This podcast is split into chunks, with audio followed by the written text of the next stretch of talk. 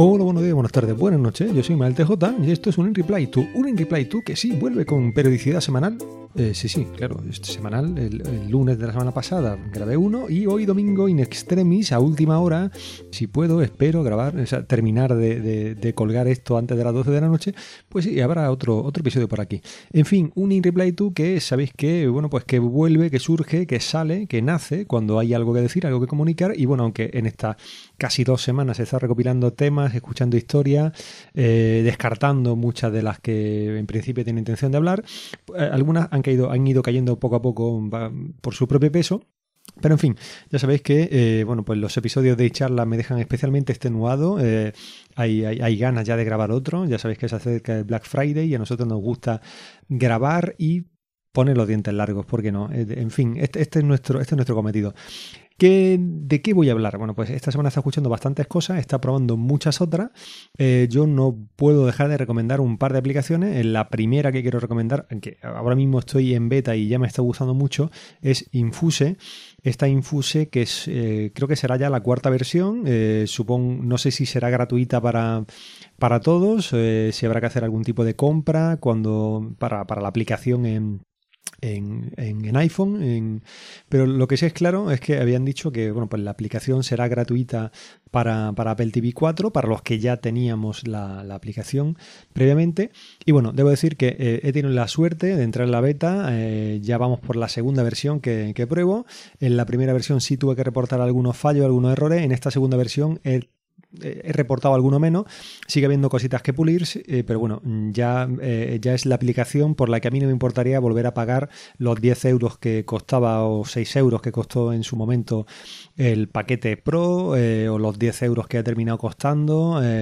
cuando han sacado este Infuse Pro y que pues, os digo que a mí no, me importaría pagar para, para Apple TV porque esto, esto hace que yo, que soy un señor con un NAS pequeño, con un NAS viejo, antiguo, un poco caduco, con el que mucha gente pues no podría trabajar, pero para mí es un 212J que es una, es, es, es una, es una pequeña fierecilla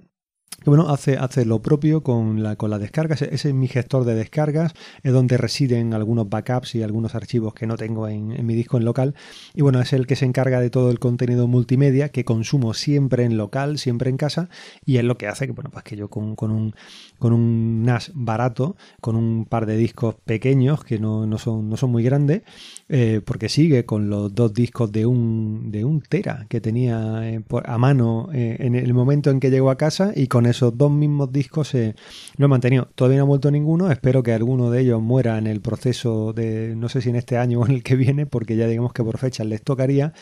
Pero en fin, estoy muy contento eh, con este Infuse 4. Lo que puedo conseguir es desde mi Apple TV con una, con una interfaz mucho más rápida, eh, mucho más veloz que con el Apple TV 2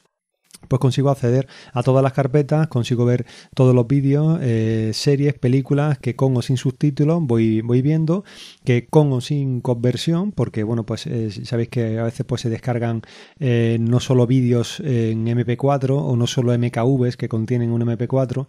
o un M4V, eh, sino que también pues a veces uno se encuentra con algún AVI por ahí de vez en cuando, pero el caso es que no tengo que hacer ningún tipo de conversión, sino que todo en caliente se encarga, no sé si se encarga, o sea, no sé si se encarga, no, no se encarga el NAS ciertamente porque no puede con ello, pero sí se encarga el Apple TV y hace que pues que todo vaya mucho más fluido, no sé de qué manera lo, gestiona, pero sí sé que no tengo que hacer ningún tipo de conversión. Para mí eh, el paso de, series y manejo de series no deja de ser un, eh, bueno, un añadir,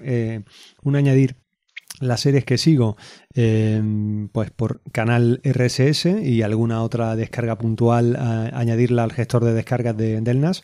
Y a partir de ahí, pues el único trabajo que hago es eh, meterme de vez en cuando la carpeta en la que llegan estas descargas, em, buscar subtítulos con una aplicación y después simplemente pues hacer que Hazel haga su magia, lo, recoloque todo en carpetas y simplemente voy eliminando eh, los contenidos al mismo ritmo que, que los consumo. Eh, yo no dejo de recomendar esta. Eh, VLC para muchos otros también podrá ser una buena opción. En principio, bueno, pues he empezado a, toquetear algo la, beta, me va bien, ha detectado rápido los, discos en, red, tanto en el Apple TV, o sea, tanto en el en el Time Capsule como en el NAS y bueno, pues lo reproduce sin ningún tipo de problema y bueno, pues espero poder ir haciendo alguna otra prueba más y ya está. Yo eh, solamente quería recomendaros esto. Esto va a ser una cosita corta. Eh, esta semana, pues bueno, eh, recomendaros que si, si queréis si queréis una solución parcial que a vosotros quizá os vaya bien pues ya sabéis que con, con, un Apple TV 4, con un NAS normalito y sencillito, vais a tener eso, el acceso a, a vídeos con subtítulos y sin necesidad de hacer conversiones. Si ya aspiráis a más, si ya queréis tener un centro multimedia súper completo en el que bueno, pues tengáis posibilidad de tener conectados varios usuarios a la vez, en el que podáis acceder desde fuera de vuestra, de vuestra red local, compartir con la familia, con amigos, etcétera. En ese caso, pues ya tendréis que optar por Plex, eh, optar por alguno de los de los eh, NASes que hay con una capacidad y unas especificaciones un poco mayores, también con un precio mayor, y la mejor forma de ir de la mano de, de, NAS, o sea, del NAS, de, la, mejor forma de ir de la mano de, Plex es eh, hacerte con el libro de, Den Expósito en el que bueno, pues te explica un poco, te indica un poco todo esto, cómo lo tienes que hacer, cómo lo debes de hacer, y la verdad es que bueno, pues eh, te, orienta mucho en cuanto al tipo de NAS, en cuanto al tipo de Mac, si, lo pretendes hacer desde, un ordenador.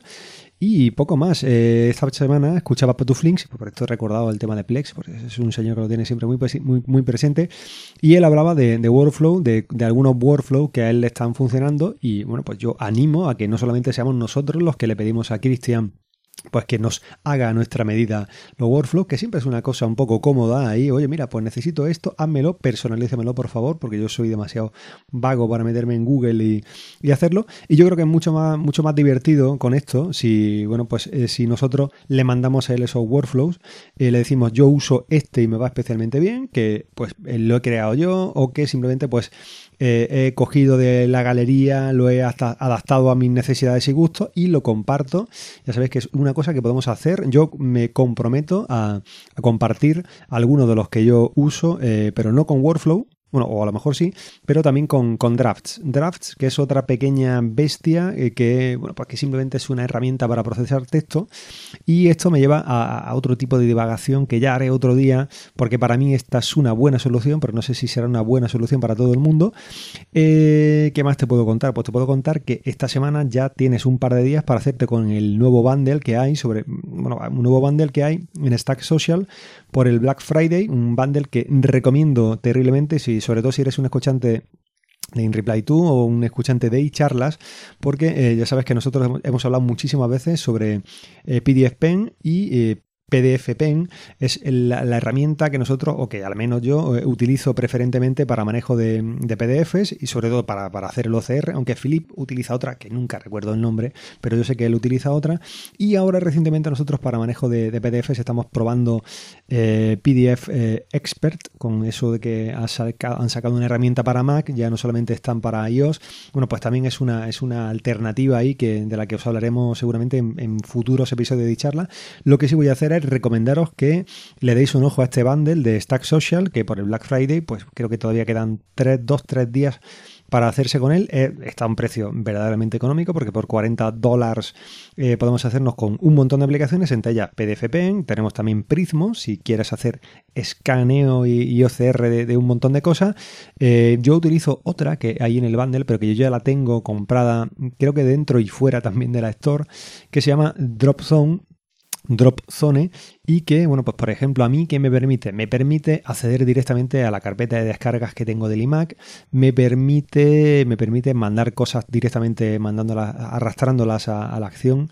de, de, por mail y eh, hay otra cosa que me permite hacer y que me estoy dando cuenta que ahora no la tengo aquí porque tuve que borrar y reinstalar y demás. Y es que lo que suelo hacer es subir ah, por FTP los episodios de este podcast, de, charlas y de cotidiano, a, directamente a, la carpeta FTP a la que tienen que, viajar. Yo directamente todo lo lanzo, lo tiro ahí y todo sube a donde debe. En fin, yo he sido MalTJ, esto ha sido en InReply2. Mm, aprovecho para recordarte que me puedes encontrar en inreply2.net. Sabéis que bueno, pues eh, hay muchas formas en las que poder ayudar eh, a, este podcast y a muchos otros, yendo directamente al blog y tratando de, eh, pues si tienes que hacer alguna compra en Amazon, entrar desde alguno de los banners del podcast, tanto de InReply2 como de charlas, como de yo que sé, pues de ese, pues el mismo de, de Patuflinks, de Cristian en AppsMac, eh, en 8 minutos, o el de Emilio, o el del podcaster que te guste en este momento y al que quieras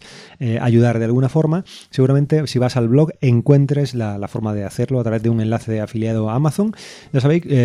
todos los comentarios, dudas, consultas, hechizos y sugerencias a través del mail eh, mailtj en reply2.net